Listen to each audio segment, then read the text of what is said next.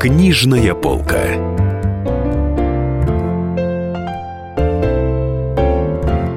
Всем здравствуйте. Э, в студии журналист «Комсомольской правды» Александр Милкус. И у нас сегодня гости, гости необычные. Во-первых, с точки зрения технической, с другой стороны, и с точки зрения психологической, психиатрической. Э, Дарья Варламова, Антон Зайниев. Дарья, говори. Здравствуйте. Здрасте. Антон сейчас э, скажет здрасте по скайпу. Здрасте, здрасте. Вот. Эти ребята победили лауреаты премии «Просветитель», написали лучшую, как признали эксперты, лучшую научно-популярную книжку этого года, которая а, называется науках. «С ума...» Это важно. Да, Ну есть еще гуманитарная. Да. Вот. Называется книжка «С ума сойти». И книжка о... Рассказывайте о чем? А книжка о а, самых распространенных психических расстройствах, которые при своей распространенности выглядят достаточно незаметно для общества. То есть это то, от чего а, страдает примерно каждый, ну, в течение жизни может страдать примерно каждый четвертый человек, а, но при этом а, это может быть там ваш коллега, друг, родственник, сосед, и но со стороны не очень заметно, что человек испытывает какие-то трудности. Вот. И мы хотели как раз рассказать, каково жить вот с такими психическими расстройствами, почему они возникают, по какой логике развиваются заболевания и что с этим делается. Кому вы хотели это рассказать? Люди, у которых, которые страдают такими отклонениями, они, в общем-то, в большинстве своем понимают, что с ними происходит. Вот, вообще нет. Вы понимаете, история в том, что люди как раз не понимают, что с ними происходит. У нас... Ну, например? Депрессия, например, люди Все. редко понимают. Я не, нету данных по России, но там даже в США только каждый четвертый э, клинически больной депрессии доходит до врача. Мне кажется, в России статистика еще хуже. И я думаю, как раз наша книга ровно про то, что люди не бойтесь психиатров. Это люди, не которые вас упакуют в желтый дом и оставят в смертельной рубашке до конца жизни, а люди, которые там с помощью доказанных научных методов могут помочь избавиться от страданий, потому что депрессия это не просто там какое-то изобретение, не знаю, Ларса фон Триера для красивой картинки, а это реальное заболевание существующее, с которым сталкиваются намного больше людей, чем, чем нам кажется. Ну вот Даша говорила про ну вот вы в своей книжке пишете, что там, допустим, в США там каждый четвертый, да, или там сколько, сколько угу. сталкивается, да, ну, а есть, мире, а, а есть страны, где э, совсем по другому количеству диагнозов ставятся. Все-таки, значит, э, где грань? Человек болен, у него депрессия, или он просто элементарно ленив?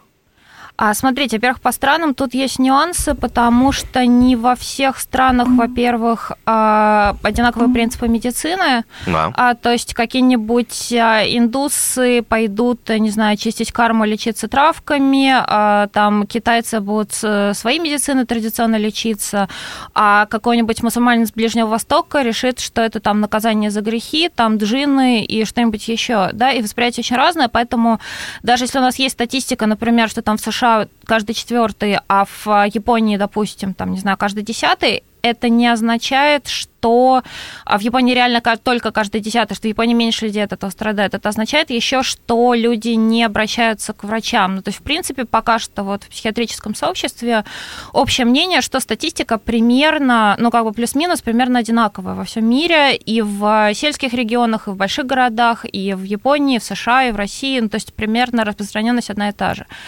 А как отличить? Есть диагностические критерии, есть специальные диагностические справочники.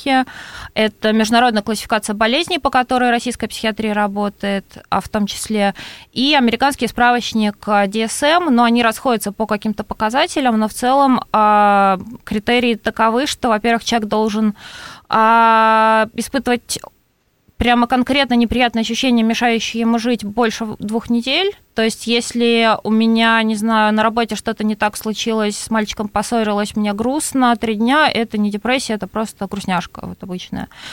А если больше двух недель, и это касается не какой-то одной сферы жизни, а разных, то есть во всем. То есть человек и на работу идти не хочет, и развлекаться не хочет, и общаться не очень хочет, и в себе не очень уверен, и так далее. То есть очень, ну, как бы вот эта вот подавленность, она касается разных сторон жизни. А плюс всегда есть какие-то психосоматические симптомы. Обычно это сон. Сон страдает либо бессонницей, либо человек спит э, там, по 14-15 часов в день, если не дольше. И проблемы с аппетитом, а проблемы с э, ну, ощущением вообще энергии в теле. То есть человек становится обычно очень вялым, ему бывает трудно дышать, бывают какие-то боли психосоматические. И вот в совокупности, если такая ситуация длится больше двух недель, это повод пойти и провериться на клиническую депрессию. Так, ну мы говорим, да, э, и вы в книжке пишете не только о депрессии. Да. Давайте вот определим, какие психические расстройства, не будем говорить болезни, да, расстройства, они э, соответствуют нашему времени, да, жителям там, крупных городов. Потому что все-таки в крупных городах ну, больше, ча- чаще люди страдают вот от таких состояний. А, ну тут вот Тоша про тревожное расстройство обычно в этих случаях начинает рассказывать. Тоша, подключайся. Ну, Антон, да, да я подключусь с удовольствием. Но, во-первых, я хочу сказать, что нет, есть очень большое мета-исследование шведского университета на тему того, болеют ли чаще в городах или в селах. И так или иначе нельзя сделать вывод, что какой-либо способ жизни склоняет к психиатрическим Но мы можем сделать вывод, что все-таки в городах, где концентрация концентрация людей больше, и концентрация людей с отклонениями тоже больше. Ну да, просто физически, потому да, что... Ну, потому больше. что людей да. здесь больше, а, статистически. А доля, а доля людей, примерно больных э, с заболеваниями, с отклонениями, примерно такая же. Ну, а, да. Это первое. А второе, э, ну, э, главные э, психиатрические заболевания, ну, королева, наверное, всех это депрессия, потому что, а, ну, она просто чаще всего встречается. Вот. Э, есть еще такая история, что э, есть разного рода тревожные расстройства, типа генерализированного тревожного расстройства, там, фобических расстройств Я далее. прошу выражаться в нашем эфире попроще. Я ну, понимаю, что это популяризаторы а, великие. Я переведу на русский язык. А Есть, а, ну, условно, общая тревожность, когда просыпаюсь, кажется, что какая-нибудь катастрофа случится, не знаю какая, и, ну, то есть эта тревожность не привязана ни к каким конкретным факторам. А есть более конкретные конкретное проявление тревожности. Это когда человек боится конкретных ситуаций. Это может быть социофобия, когда человек боится общаться, там, тусоваться и как-то, в общем, а, в обществе появляться. Это может быть агрофобия, боязнь открытых пространств. Это может быть, там, не знаю, боязнь летать на самолете или что-то другое. Но просто в одном случае у человека срабатывает а, какой-то один повод конкретный или там несколько, а в другом случае человек боится всего, но ничего конкретно. Вот. Давайте подчеркнем сразу, вот мне очень важно для наших слушателей, чтобы сказать, это люди с отклонениями, но не то, что мы понимаем по словам психиатрия и больной. Да, но в смысле эти люди не опасны, не опасны они для... функционируют это... по большей части, то есть им сложнее работать, им сложнее общаться, у них большие трудности в жизни, но при этом они а, критически относятся к своему состоянию, они понимают, что они делают, они считаются дееспособными, и, ну, в общем, проблем общества они не приносят, то есть их трудности – это их трудности. Не, ну, а проблемы они приносят, потому что они не могут полноценно работать ну, в этом жить, плане, да? Я имею в виду, я имею в виду что, что для так никому, называемых да. здоровых людей, которые могут вот э, подхватить такие отклонения достаточно легко, и от них не застрахован практически никто. Да, никто вот. не застрахован. Вот это просто а, люди с особенностями, наверное, так вот можно сказать. Да, ну сейчас есть еще концепция на Западе популярная, набирает оборот а нейроразнообразие, ну, в смысле, что людей мозг просто по-разному устроен, и кто-то склонен к определенным психологическим реакциям, и, соответственно, это как, ну, как разные вариации э, прошивки мозга, а не то, что вот у кого-то правильно психика работает, а у кого-то неправильно. Да, вот это вот понятие нормы, она же, в общем-то, очень условная. Да, ну, в основном о, с точки зрения психиатров э, они любят говорить нет жалоб, нет диагноза, то есть если человеку жить мешает его э, психологические особенности, а тогда это отклонение, но это, это для него самого, то есть это то, что ему мешает жить, приносит стресс, там мешает самореализовываться, работать и так далее.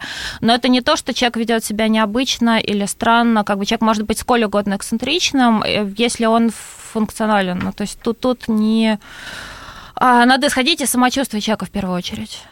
Ну да, то есть Сальвадор Дали, который выгуливал броненосцы и скакал э, на значит, швабре, перед, да. на голышом. швабре голышом да. перед Хачатуряном, он был абсолютно психо- э, психиатрически здоров. Он был адаптирован, он умел зарабатывать деньги, он умел выстраивать отношения с обществом и со своими близкими, и со своей женой. И в этом плане э, никакой психиатр никогда бы ему никакой диагноз не поставил. Вот на этом мы прервемся и дальше будем исследовать ученых, и художников, и неученых через минуту. Не переключайтесь. Книжная полка. Можно бесконечно смотреть на три вещи. Горящий огонь, бегущую воду и телевизор. А о телевидении можно еще и бесконечно слушать в нашем эфире.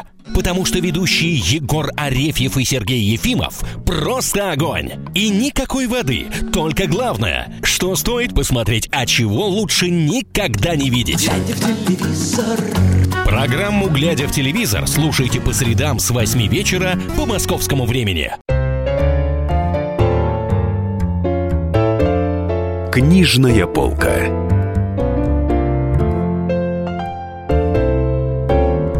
У нас в студии Дарья Варламова, Антон Зайниев, э, ребята, которые победили, я не буду уточнять, в какой номинации каждый раз, э, после перерыва победили в конкурсе научно-популярных изданий, получили премию «Просветитель» с книжкой «С ума сойти», где они пытаются нам, нормальным, относительно, я бы сказал, э, рассказать о ненормальных, относительно тоже. Мы закончили о том, что Антон рассказывал, что эксцентричность Сальвадор Дали, который скакал голышом на швабре перед э, композитором Хачатуряном, он, в общем, ни одним психиатром не был бы признан больным, но зато у нас есть Ван Гог, который, в общем-то, на котором полно диагнозов, и, но при этом он оставил выдающийся след в художественной культуре и, и, и тому подобное.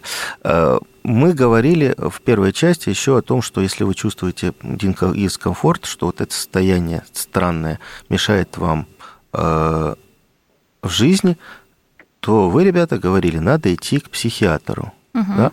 Но к психиатру идти страшно. А это потому правда. что это, как правило, какой психиатр, какого психиатра знаем? Это ПНД, психоневрологический диспансер. Первое в голове. Э, сходишь туда, поставят на учет, отберут автомобильные права. Потом будет справка, потом клеймо на всю жизнь. И люди мучаются э, или, или идут к частным психиатрам, э, конце концов, сначала идут к психологам, потом к неврологам, потом к психотерапевтам, и потом уже э, у кого предыдущие специалисты оказались вменяемы, переводят к психиатрам. А вот частный психиатр э, в частной консультации стоит около, ну, в Москве 2-3 тысячи рублей. Угу. Да? А, что делать все-таки? Э, решаться сдаваться в ПНД – а, ну, во-первых, про ПНД тут нужно а, некоторые страхи излишне развеять в том плане, что, конечно, в отдельных случаях могут отобрать права, но это обычно касается определенных а, состояний, когда человеку действительно какое-то время лучше не водить. Это не означает, что отбирают права на всю жизнь, это не означает даже, если есть запрет, скажем, временный на работу с оружием там, или на работу с детьми, или на работу с финансами, это запрет, который пересматривается каждые пять лет, и это, ну, для для этого человек должен, а, ну, скорее всего, проявлять уже какие-нибудь психотические симптомы. То есть, когда ты, например, едешь, у тебя могут возникнуть галлюцинации, наверное, водить машину, в принципе, для тебя же самого не очень хорошо. Так, а... так, так, у нас всплыли галлюцинации. Галлюцинация это же не депрессия. А нет, я сейчас про психотические симптомы uh-huh. говорю. Ну, в смысле, что если человек в депрессии, если у человека нет суицидальных наклонностей, а ну, то есть люди смотрят, какой уровень, да, то есть если депрессия достаточно сильная, у него могут быть проблемы с концентрацией. Тогда тоже на какое-то время, возможно, ему а, не дадут водить машину, потому что он будет рассеянный, он будет вписываться, у него будет замедленная реакция, может вписаться куда-нибудь. Но это правда как бы это опасно. Но это не означает, что это какое-то клеймо на всю жизнь, что это помешает а, работать. А, вообще постановка на учет в традиционном советском смысле слова уже себя исчерпала, и существует в больнице, естественно, какие-то архивы, потому что им нужно как-то учитывать, какие у них пациенты, а, но вашего работодателя это обычно не касается. То есть, если работодатель, если вы хотите идти в госорганы или ФСБ, там, скорее всего, конечно, нароют про прошлое, и это может вызвать какие-то проблемы. Но если это обычный вот среднестатистический человек, а, никто в эти базы не полезет. А, плюс, опять-таки, статус человека постоянно меняется в зависимости от того, там, ушел он в ремиссию, например, или не ушел. То есть, если ты находишься там пару лет в ремиссии, а ты считаешься вполне здоровым, и э, тебе никто ничего не может запретить. Что такое ремиссия для человека с психическими отклонениями? А ремиссия – это когда не проявляются симптомы, потому что, в принципе, условно считается в психиатрии, что а, расстройство пожизненное, но поскольку многие из них имеют а, биологическую основу, генетическую основу, а, но ремиссия – это когда человек себя чувствует, ну, как обычно, вот, то есть у него нет признаков депрессии, у него там нет признаков гипомании, там, если, он, если у него биполярное расстройство. И, и если там шизофрения, то тоже нету, нету никакой симптоматики, то есть он просто как бы, себя чувствует как обычный человек, ведет себя как обычный человек. Самое сложное в таких вот состояниях, что э, человек, э, человеку сложно признаться себе в них сначала, потом, когда ты понимаешь, что тебе просто хреново совсем, да, сложно объяснить это состояние близким, родственникам. Тут уже не до психиатра дойти, тут хотя бы найти помощь и поддержку в семье. Ведь э, если ты сломал ногу, ну, видно, что ты сломал ногу. Если ты заболел гриппом, то у тебя температура.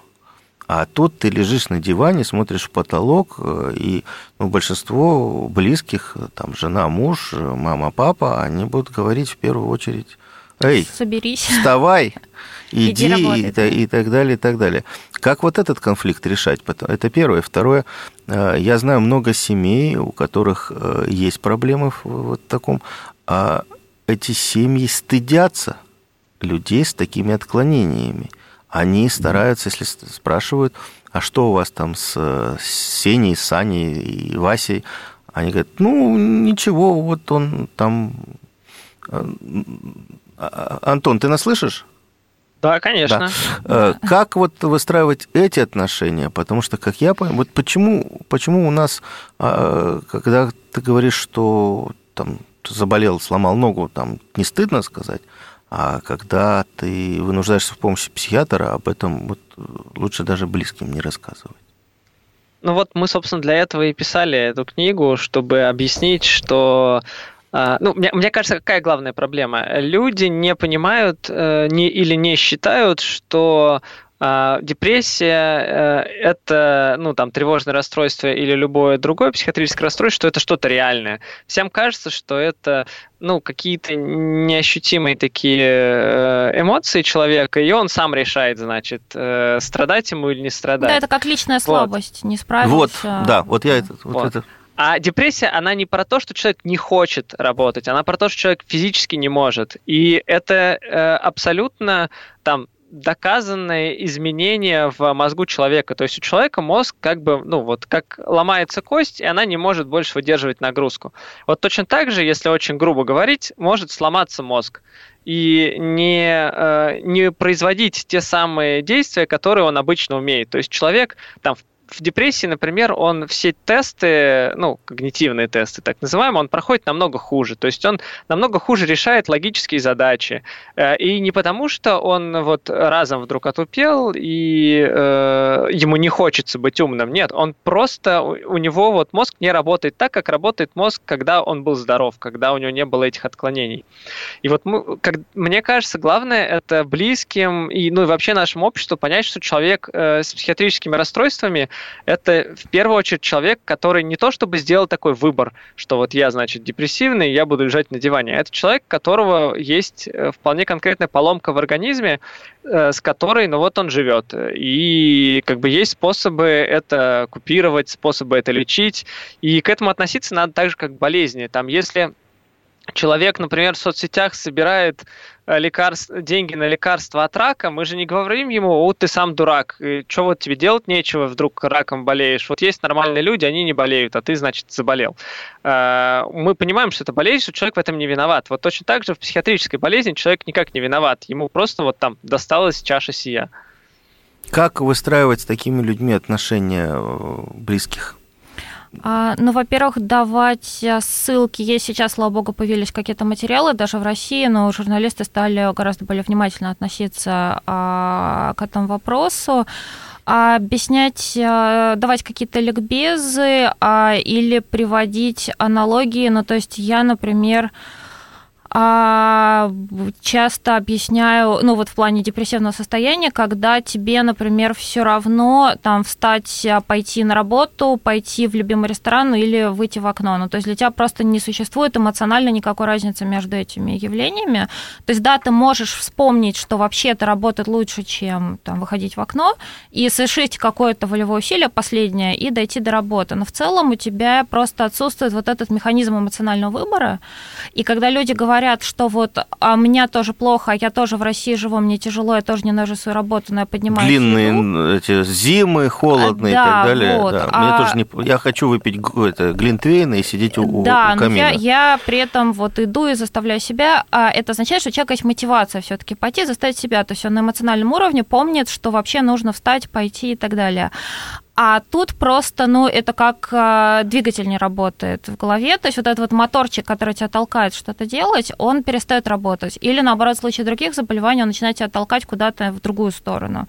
И это не, ну да, это не вопрос лично выбора, не вопрос какой-то позиции. Плюс э, тоже всем почему-то кажется, что вот э, э, люди с всякими психиатрическими такими проявлениями, они получают удовольствие от лежания на диване. Вообще-то нет. Они хотели бы самореализовываться, они хотели бы жить активной жизнью. Вот. А при этом почему-то вот э, отношение такое, что вот ты тут расслабляешься, пока мы все впахиваем. Хотя, ну, человек на самом деле неприятные ощущения переживает. Мы опять прервемся, буквально ненадолго, будем продолжать этот разговор. Наверное, дальше будем говорить о лечении. А, Я напоминаю, у нас в студии авторы книжки «С ума сойти», получивший на днях премию «Просветитель» как лучшее научно-популярное произведение, книжка э, этого года. Книжная полка. Мы начинаем наш эфир. Хватит веселиться. Накажу. Можно без всего этого пафоса, а? Как-то поспокойнее. Все, серьезно давай. Давай. Я Андрей Норкин. Я Юлия Норкина. По понедельникам и вторникам С 18 до 20 часов по московскому времени. главные новости, события и факты. Программа «120 минут».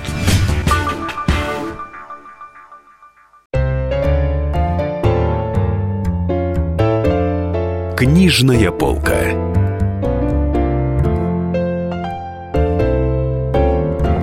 Ну, мы продолжаем нашу беседу. В студии я, журналист «Комсомольской правды» Александр Милкус. У нас у микрофона Дарья Варламова в студии. И по скайпу ее соавтор Антон Зайниев, авторы книжки «С ума сойти». Книжка, которая в этом году получила премию в одной из номинаций премию «Просветитель» как научно, лучшая научно-популярная книжка этого года.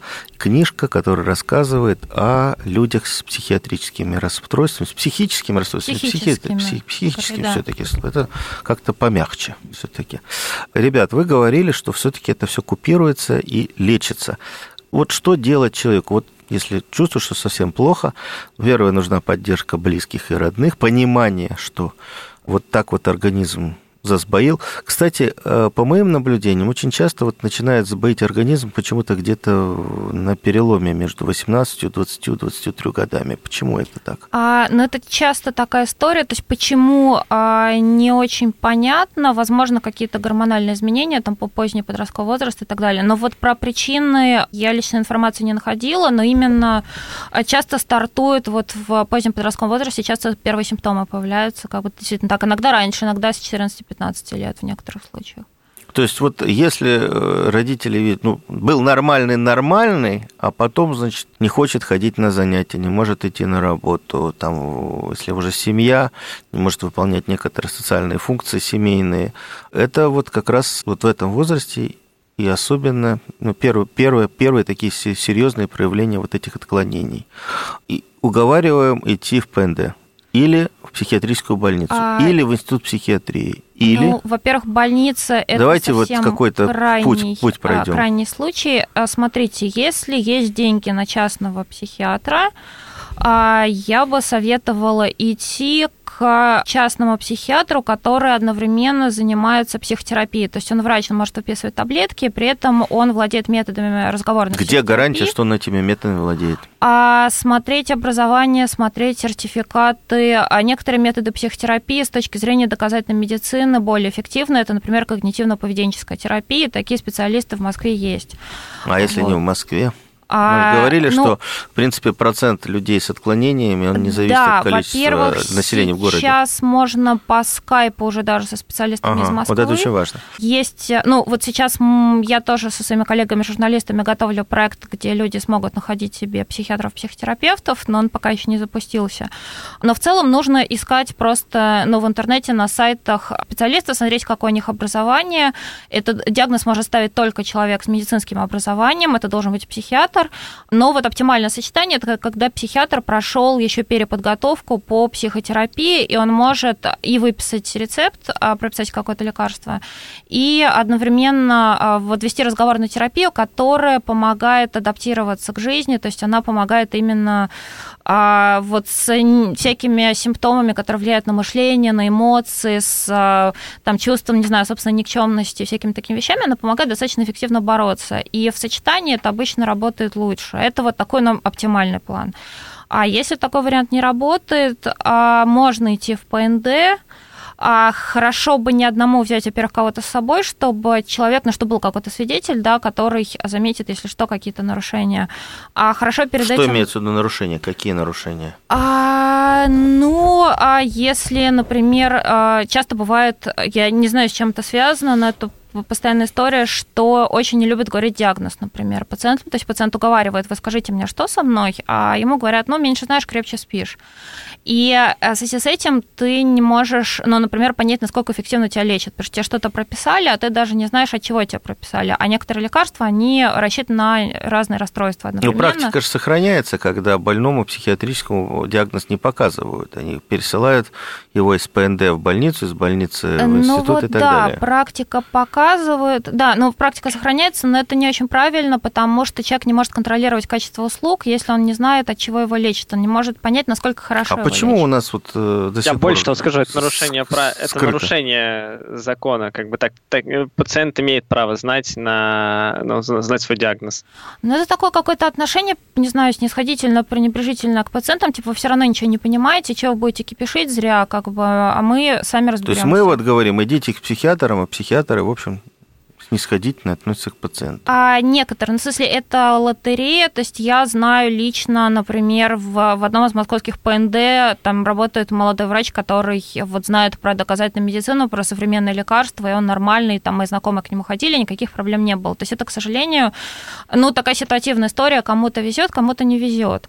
Но на случай, если не повезет, ну, хорошо, во-первых, как бы при себе а, кого-то иметь, потому что ну, как раз если это человек, который, у которого, а, как говорил Достоевский, административный восторг, то есть он как-то злоупотребляет вот своим положением, там, а, зависимостью людей от него и так далее, да, свидетель может как-то отрезвить, если особенно сам человек там в депрессии или в тревожности большой, он более беспомощный.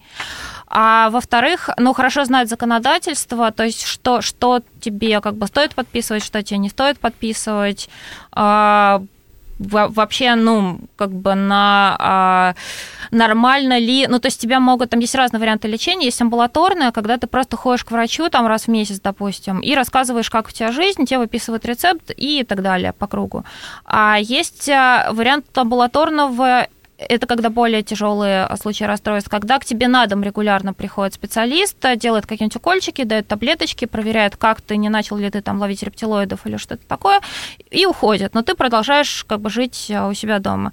И совсем уже в крайнем случае забирает, э, госпитализирует в психиатрическую больницу, но в принципе, ну, есть тоже такая популярная страшилка, что все спят и видят, как бы кого-нибудь забрать в больницу, но на самом деле а, там проблема с тем, что там, ну, конвейер, там много пациентов, а врачи сами не рады, когда на одного врача приходится огромное количество пациентов, поэтому сказать, что как-то массово психиатры мотивированы людей туда забирать нельзя.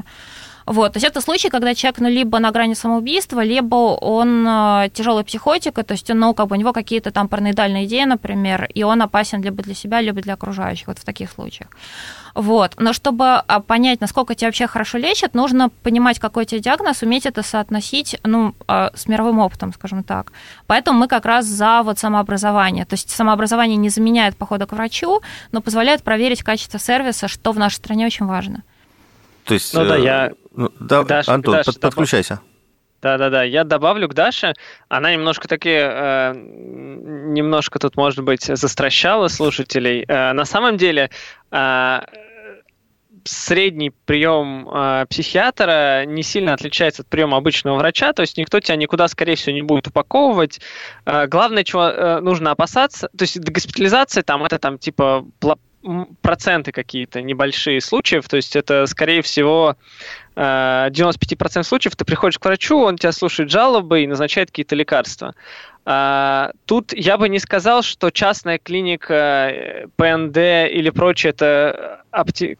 тут есть какой-то оптимальный выбор, всегда нужно смотреть по конкретному врачу, потому что ну, в нашей медицине это действительно лотерея. Ты, тебя могут и в частной клинике выписывать абсолютно нерелевантные лекарства и залечивать э, тем, что э, тем, что тебе не поможет. Поэтому тут главное, что нужно главный совет пациенту, мне кажется, в этом случае, это а, запастись знаниями и терпениями. А, знаниями, а, потому что важно понимать, чем Знаниями это, то есть, прочесть вашу книжку. Ну, можно например. не нашу, можно какую-нибудь еще. Э, да, ну, как бы есть э, наша книжка, есть там другие ресурсы, в которых врачи объясняют, что, ну, например, для ну, возьмем депрессию. Для депрессии первая линия лечения – это там определенный круг препаратов. Они называются СИОС, селективные ингибиторы обратного захвата серотонина, там их, там их наименование из пяти штук. Вот нужно знать, что если врач, э, нужно понимать, что если врач тебе при первом обращении назначает что-то отличного от этого, тебя это должно насторожить. Это не значит, что врач не прав, но нужно быть готовым задать им вопрос, спросить, почему вы мне вот назначаете вот это, а не вот это, и потребовать от него какого-то содержательного ответа, потому что если он назначает от балды что-то вам, и, и ему кажется, что э, вот поможет вот это, потому что, не знаю, он так 20 лет лечил, а вся мировая медицина уже давно-давно лечит СИОС, препаратами, то это повод обратиться к другому врачу. Э, и вот тут, ну это на самом деле универсальный тут... совет не только для психиатрии, для да, это всей нашей медицины. Но тут надо, э, надо по-моему, подчеркнуть о том, что э, если, допустим, опять же, если берем грипп, да, э, выпил парацетамол и у тебя жар снял, угу. ушел, да, да, то в психиатрических э, заболеваниях, как правило, подбирают лекарства, и неизвестно, на одного оно работает, на другого может не сработать. Да, да это, это, собственно, это, вторая это... часть, почему я сказал, что нужно запастись терпением. А, в, Никто не знает, история... у кого как, как, как что сработает. Вот да. что все дело. А, а, важная история, что в психиатрии в лекарствах есть такой очень большой набор разных лекарств, и нету универсального для всех. Э, там каждое лекарство по профилю, там 50-60% случаев, э, они, когда они помогают, 40% когда они помогают. Это не трагедия, это значит, что э, если человеку не помогло какое-то лекарство, его вполне можно поменять, там очень большой набор возможных препаратов и их комбинаций, и рано или поздно какой-нибудь обязательно поможет. Ну, то есть нету в мире таких случаев, когда человек был бы в депрессии и ничего, ничего ему не помогает там за ну там, так, точнее, такие случаи были, но это там один на миллионы, на десятки миллионов. То есть среднему человеку, скорее всего, эта комбинация из препаратов так или иначе будет подобрана. Важно вот э, проконтролировать, чтобы врач смог это сделать вместе с тобой, чтобы вот, ну, это как, знаете, как это как подобрать ключик. Вот э, каждому замку нет универсального замка ключ, ключа, который ключ, э, открывает все замки. Вот точно так же с психиатрическими заболеваниями нет универсального лекарства, которое ну, лечит. Да, ну то, давайте, ребят, подчеркнем, что мы сейчас говорим не о алкоголиках, которые впадают в белую горячку, э, не о наркоманах, которые, у которых психические расстройства связаны с просто передозировками, а, а ну, скажем, ну, нормальные да. люди. Ну, это которые... обычные люди, которые вот шел, шел на работу, ну, ходил, жил себе спокойно, и тут вдруг началось. Вот вы, что вы так стигматизируете алкоголиков и наркоманов? Они тоже нормальные люди. Чай, более того, э, зависимость наркотическая и алкогольная, а по сути это одно и то же, потому что алкоголь это тоже один из видов наркотиков, просто почему-то легальный в отличие от остальных. Э, вот, э, они все обычно сами по себе э, не происходят, они происходят на фоне какого-то психиатрического расстройства. Есть даже а, а, одна из ветвей э, науки в психиатрии, она не доминирующая сейчас, но она существует, пред, предполагает, что нету э, самой самостоятельной болезни, как наркотическая алкогольная зависимость. Есть, э, что все это просто симптомы какого-то другого э, заболевания. Ну, например, у человека депрессия, и он, не, не зная, как от нее вылечиться, просто впадает э, в алкогольную зависимость. Да, да, я вот. знаю алтайские деревни, где все пьют 16 лет, и к 40 годам ни одного человека не найдешь. Они все больные, у них психиатрическое заболевание. Так, делаем перерыв. Последний у нас будет небольшая небольшой перерыв. А, не переключайтесь, продолжим разговор. Книжная полка.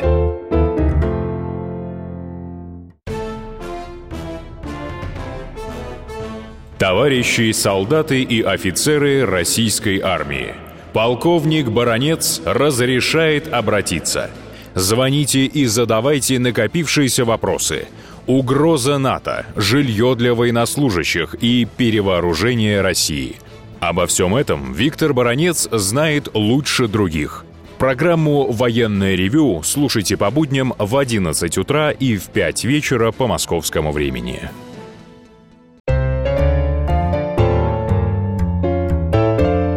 Книжная полка.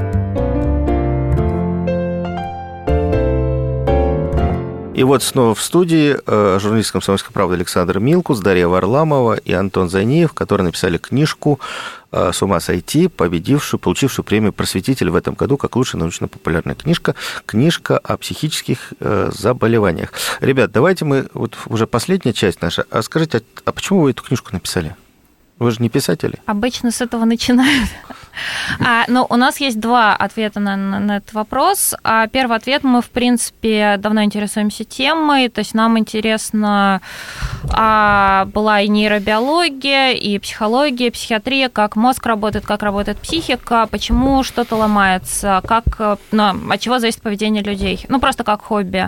А потом оказалось так, что сначала я заболел клинической депрессией, потом Антон через какое-то время, и мы тогда еще работали даже вместе в одном помещении, мы э, на обед собирались и обсуждали вот свои э, проблемы и переживания, связанные с поиском э, правильной информации в интернете. А что было достаточно сложно, потому что на русском языке хорошей информации очень мало. Мы искали на английском, читали исследования, и в какой-то момент мы решили, что надо написать книгу для таких же, как мы, вот, которые не могут там лазить по английским сайтам и читать исследования на английском языке, вот, а мы можем эту всю информацию собрать, а, и, соответственно, ну, как бы, если не мы, то кто? Вот, и вот взяли и начали писать. Ну, я специально, я понимаю, я эту историю все знаю, поэтому я и пос, понимаю, почему я задал в, последнем, э, в последней части этот вопрос, а не начал с него. А, то есть, практически эта книжка была одним из средств психотерапии для вас? А, ну, не вполне. А, тут сложно. Ну, в смысле, еще а, о у нас какие-то остаточные симптомы оставались, мы уже лечились на, на тот момент достаточно продуктивно.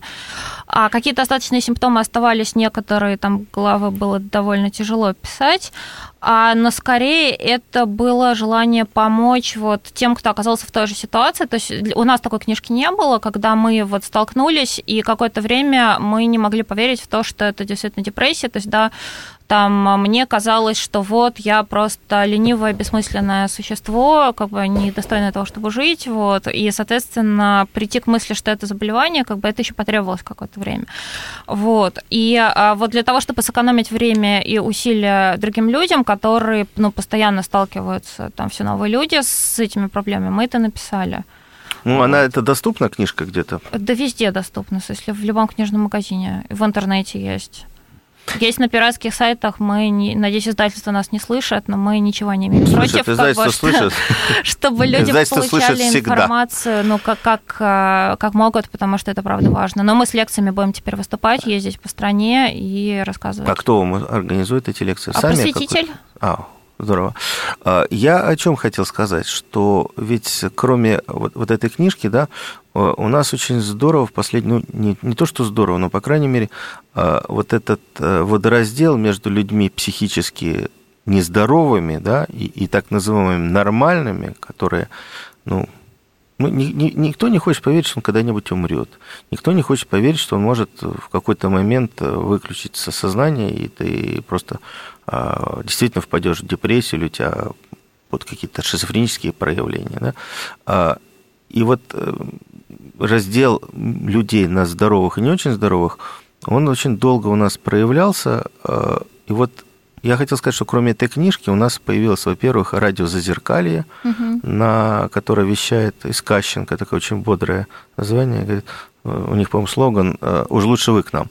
Вот. Э, Это, это это, это, ребята, там есть и литераторы, и архитекторы, и журналисты, э, которые рассказывают каждую неделю по субботам э, о своей жизни, пытаются это рассказать и тем людям, которые страдают таким состоянием, но не в состоянии, не хотят, не готовы рассказать о себе другим, потому что тоже надо сделать шаг, чтобы признаться Да, не правда. только себе, но и кому-то другому, что я, вот знаешь, не такой, как ты.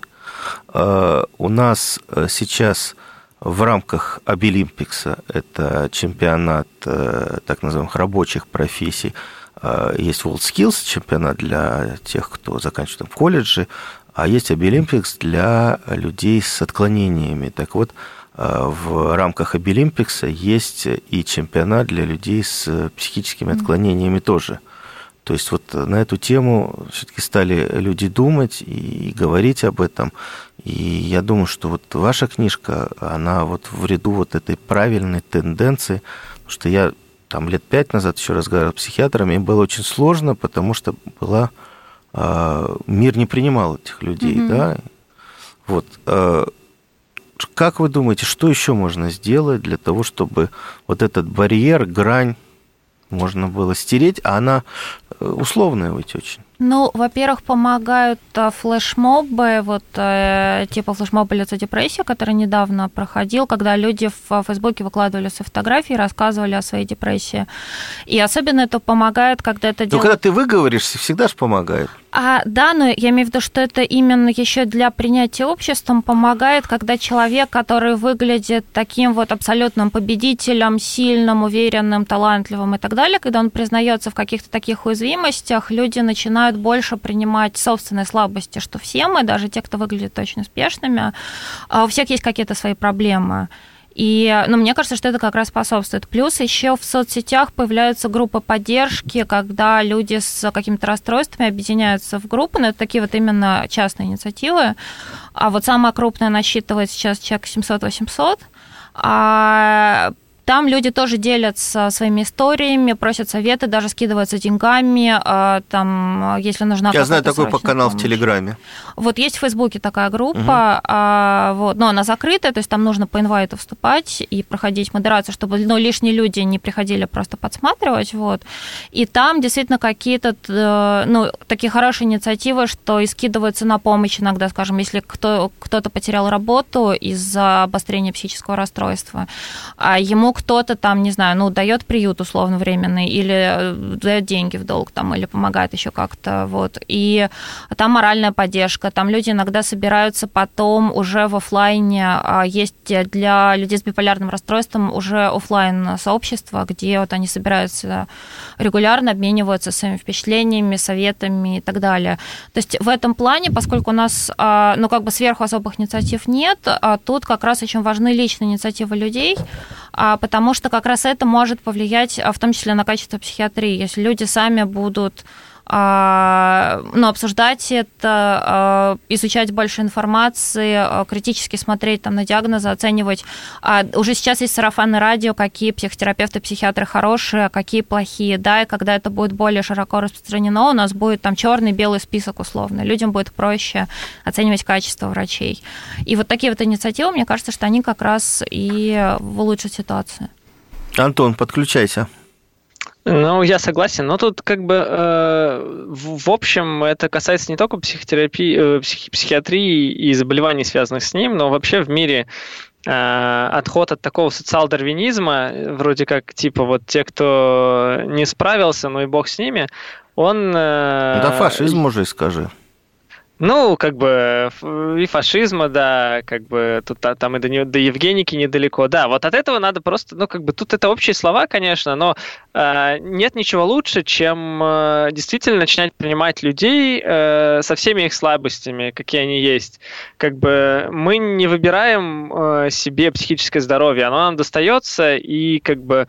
Да, любое здоровье не выбираем да, любое здоровье не выбираем. Оно достается таким, каким есть, и надо уметь это принимать, как э, воспитывать в себе самом э, умение это принять, понимать, что ты несовершенен, у тебя есть какие-то внутренние бесы, с которыми тебе нужно э, бороться, так и, собственно, обществу понимать, ну что, ну вот, не знаю, там, мне приятно быть самому этим примером, показывать, что, да, у меня был тяжелый период жизни, который мне пришлось пройти, и я как бы никому не пожелаю через это проходить, но это все там закончилось, и сейчас я там живу полноценной жизнью, ни, в общем, ни на что не жалуюсь, и как бы считаю, что любой человек более-менее может пройти по этому пути, как бы э, понять э, свои проблемы, смириться с ними, найти свои слабости и двигаться с ними дальше. Ну и потихоньку менять э, восприятие окружающих на эту тему, потому что, ну, то есть, там, пять лет назад я бы боялся кому-то рассказать uh-huh. э, о своих проблемах. Сейчас, ну, вот там на федеральном радио готов это, об этом сказать, ну, просто потому что у меня сменился подход. Я как бы не вижу ничего постыдного в том, что человек э,